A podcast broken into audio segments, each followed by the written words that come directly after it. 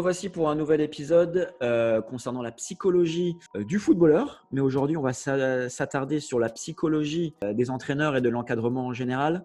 Trop souvent, que ce soit les spécialistes, les, éditorialistes ou surtout les supporters, on a tendance à pointer du doigt les carences, les prétendues erreurs, notamment des entraîneurs. Mais comme toutes les grandes stars, comme tous les grands joueurs, comme tous les joueurs, comme tous les acteurs publics, les managers restent euh, des, êtres humains et il y a une psychologie derrière. Donc c'est vraiment l'axe aujourd'hui qu'on a, voulu, euh, qu'on a voulu aborder avec, euh, avec Manuel, qui est un spécialiste de la psychologie du, sportif. Bonjour Manuel. Bonjour Romain. très bien, écoute, aujourd'hui on va aborder le cas de Tourol au PSG qui est très décrié depuis, depuis quelques temps, que ce soit par rapport aux résultats, que ce soit par rapport à la façon de jouer, que ce soit par rapport à la gestion qu'il a, notamment de la presse, mais aussi de sa relation avec le directeur sportif Leonardo. Je crois que les entraîneurs qui font partie des clubs comme le PSG, c'est vraiment des, euh, exceptions dans la population. Je crois qu'il n'y a pas plus médiatisé que ça. Donc, ils sont quand même scrutés, analysés. Et donc, il faut vraiment, je pense, au niveau de, déjà au niveau de la communication avec la presse, c'est très difficile, mais il faut faire attention à tout, à tout ce qu'on dit à la presse. Et je pense, de manière générale, quand il y a une organisation comme ça, une grosse entreprise comme le PSG, il faut vraiment que ceux qui, ce qui concerne l'équipe, ce qui concerne le groupe, reste au sein du groupe et ne en dévoiler le moins possible. Donc je pense que Tuchel, de, de manière générale, euh, moi je trouve qu'il fait ça assez correctement, mais par exemple, c'est vrai que euh, marquer des désaccords, je trouve que marquer des désaccords, par exemple, par rapport à des transferts, euh, des mercatos, des choses comme ça, la presse, je crois que ça ne concerne pas la presse, ça concerne, pas, ça concerne uniquement le groupe. Donc je pense que de manière générale, il faut vraiment faire attention à ce qu'on dit par rapport à, la, par rapport à la presse. Et effectivement, parce qu'il y a euh, des répercussions énormes, il y a une pression énorme du point de vue du résultat, tu l'as dit, à la fois les résultats, la manière de jouer, donc il y a une grosse pression. Et donc je crois qu'il faut, pour un entraîneur, pouvoir se focaliser à 100%, euh, à 99%, parce que le contact avec la presse est important aussi, sur son groupe et sur son club. Alors des problèmes relationnels entre Tuchel et Leonardo, Hein, entre un entraîneur principal et un directeur technique. Je pense qu'il y en a partout. ça arrive de toute façon à un certain moment. Le moment où ça va dans des groupes, c'est un peu comme au travail, dans les organisations. Il y a toujours des problèmes à un moment donné euh, qu'il faut gérer, des désaccords, c'est normal. Euh, simplement, ça doit rester en interne et ça doit simplement se gérer. Je suis certain que s'il n'y avait pas la presse, qu'il n'y avait pas cette pression, ce genre de problème euh, serait, réglé euh, depuis longtemps. Et je pense que ça va probablement se régler. J'ai l'impression que c'est peut-être en bonne voie. Maintenant, je ne suis pas en interne, je suis en externe. Mais c'est ce genre de problème qui se règle. Ce pas des problèmes graves. En fait, en soi, c'est des problèmes, pour moi, c'est normal.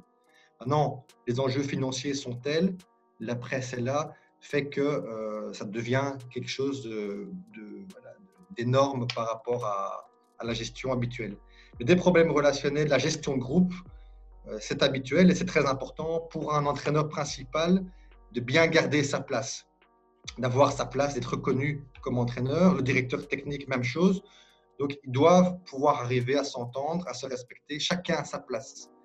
Et ce qui m'étonne beaucoup dans le football aussi, c'est la place des joueurs de manière générale. Il y a quand même que dans le football, je pense peut-être aussi dans le basket, dans les sports où il y a beaucoup d'argent, c'est que les, parfois les joueurs prennent de l'emploi, l'avis des joueurs prend beaucoup de place. Et ce qui est important dans une organisation comme ça, c'est chacun à sa place. Hein, euh, les entraîneurs à leur place, dans les clubs élites, au niveau des jeunes, c'est les parents à leur place.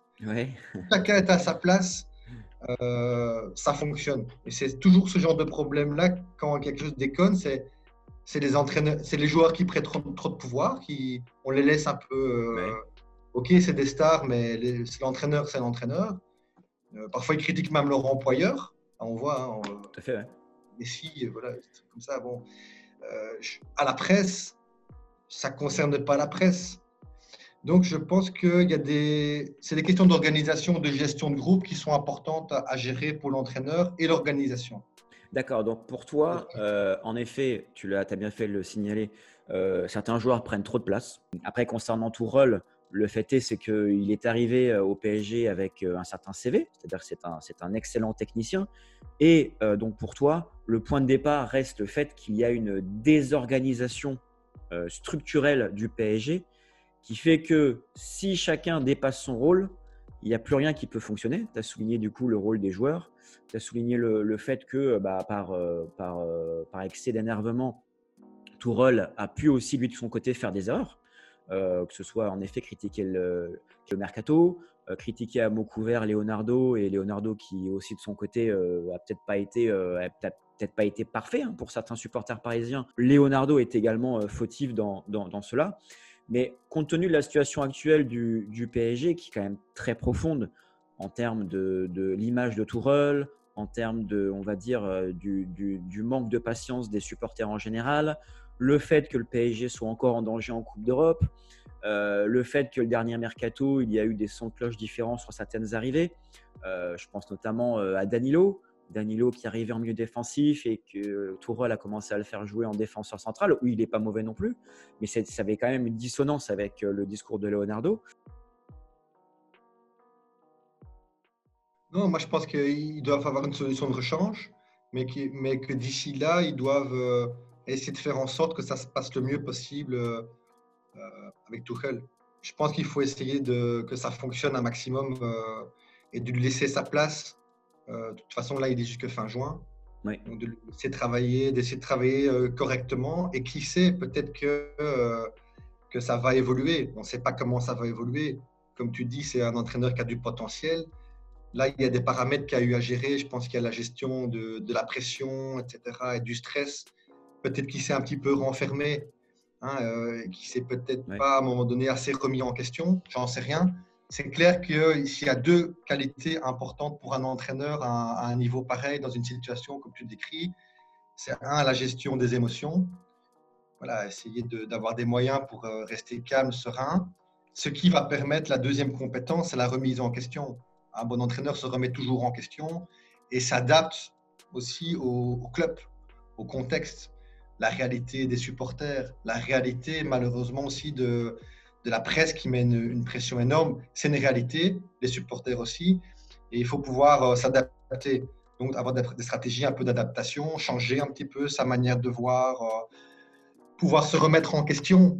Mais quand, on est, euh, quand un entraîneur est trop sous pression et qui gère mal la pression, il va pas il va être sur la défensive, il va pas suffisamment pouvoir se remettre en question de manière sereine. Donc le climat serein, essayer pour tout le monde d'avoir un climat serein euh, et laisser essayer de laisser quel faire son travail en espérant que quel aussi puisse, puisse être euh, ouvert.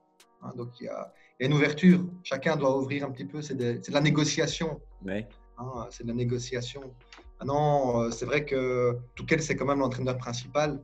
Donc il a quand même un mot euh, important à dire et il dit souvent laissez-moi faire mon travail, mais aussi il doit pouvoir s'adapter, communiquer correctement avec euh, les personnes avec qui il travaille. Tout à fait. Alors en effet, il y a un consensus de toutes les parties euh, pour trouver un point de concorde et que tout cela fonctionne au, moins jusqu'à juin. par rapport à toutes les causes, parce qu'on va, si on rentre un petit peu plus dans le contexte du footballeur aujourd'hui, notamment par rapport à Paris. Euh, donc il y a la notion de, résultat, il y a la, notion du fond de jeu. Aujourd'hui également, euh, l'un des points négatifs, mais ça c'est présent pour toutes les équipes, c'est évidemment le fait que euh, la saison 2020 et la saison 2021 se sont enchaînées. Il n'y a quasiment pas eu de, pause à cause du, à cause du Covid. Miser un maximum sur les, moyens qu'ils ont pour la récupération et le bien-être mental aussi. J'imagine que tout est en place euh, pour qu'ils aient tout au niveau euh, kiné, récupération, etc. Peut-être au niveau de l'organisation, euh, bien réfléchi pour des moments de, de, pause, mais aussi au niveau psychologique. voilà, j'espère qu'ils ont des compléments au niveau psychologique, des, toutes ces techniques de, relaxation, de méditation, d'accompagnement, des, des, moyens pour activer la récupération physique et mentale aussi. Parce que quand on enchaîne plein de matchs comme ça, c'est qu'actuellement, c'est malsain. Le, le, le, programme qui est euh, des matchs euh, des, des, footballeurs de haut niveau, c'est hyper malsain. Et de nouveau, j'ai l'impression qu'on fait un espèce de déni. Hein. Ça veut dire que non, le, le, sportif de haut niveau, c'est pas un être humain. Hmm. C'est un, un, humain, il a deux bras, il a du sang qui circule dans son corps. Euh, on a vu Maradona qui est décédé, qui a eu des problèmes de toxicomanie. Bon, c'est un être humain aussi. On croit que c'était un dieu. Il y en a qui croient que c'était un dieu. Là, franchement, les programmes, c'est l'intensité des matchs, comme tu viens de décrire, c'est inhumain. Il ne faut pas s'étonner qu'il y a des blessures faut pas dire que faut pas faut pas aller accuser les joueurs. Là, si j'étais à la place des clubs qui doivent accepter aussi euh, les programmes, c'est mettre en peut-être à intensifier la récupération mentale, prendre des, psychologues du sport, des euh, des, des sophrologues aussi pour que qu'il y ait des petites relaxations, des petites récupérations en fin d'entraînement. Peut-être euh, terminer l'entraînement 20 minutes plus tôt et faire une petite relaxation de récupération. Hein, parce que ces, ces, relaxations de récupération qui vont faire, vont faire récupérer les muscles, relâcher, renforcer le système immunitaire et aussi donner des outils à force de répétition que les joueurs par eux-mêmes vont pouvoir utiliser ça, une minute par-ci, une minute par-là, hein, pour activer la, la, récupération physique et mentale. Ça, je pense que c'est très important pour qu'ils puissent physiquement, au niveau des nerfs aussi. On voit quand même beaucoup de joueurs qui, qui pètent même les plombs en interview, hein, qui, le disent. Hein, c'est intenable. En Belgique, De Bruyne a dit. Euh, bon, c'est un paramètre. Euh, c'est vraiment un paramètre que je pense dans cette société où de plus en plus, comme tu dis, l'exigence est telle dans le sport de haut niveau, physiquement, mentalement, qu'il faut donner les moyens pour qu'ils puissent, surtout quand, on connaît les, les, finances des clubs, il y a tout à fait moyen de payer un, quelqu'un pour faire ça. Quoi. Et aussi au niveau de la politique du club, je pense euh, qu'il y a un axe peut-être une cellule, euh, il y a sûrement ça d'ailleurs, le bien-être, mais c'est souvent sur papier. Sur papier, il y a le bien-être, hein, c'est écrit, il y a peut-être quelqu'un qui est lui-même en burn-out parfois, il n'y a pas le temps. Donc il faut, voilà, c'est quelque chose de sérieux et pas seulement pour les joueurs, aussi pour le. Je pense que le bien-être euh, dans les grosses structures comme ça, ça, ça touche les, les, euh, les responsables, les, managers, les dirigeants. Ils sont aussi soumis à, à des programmes très élevés.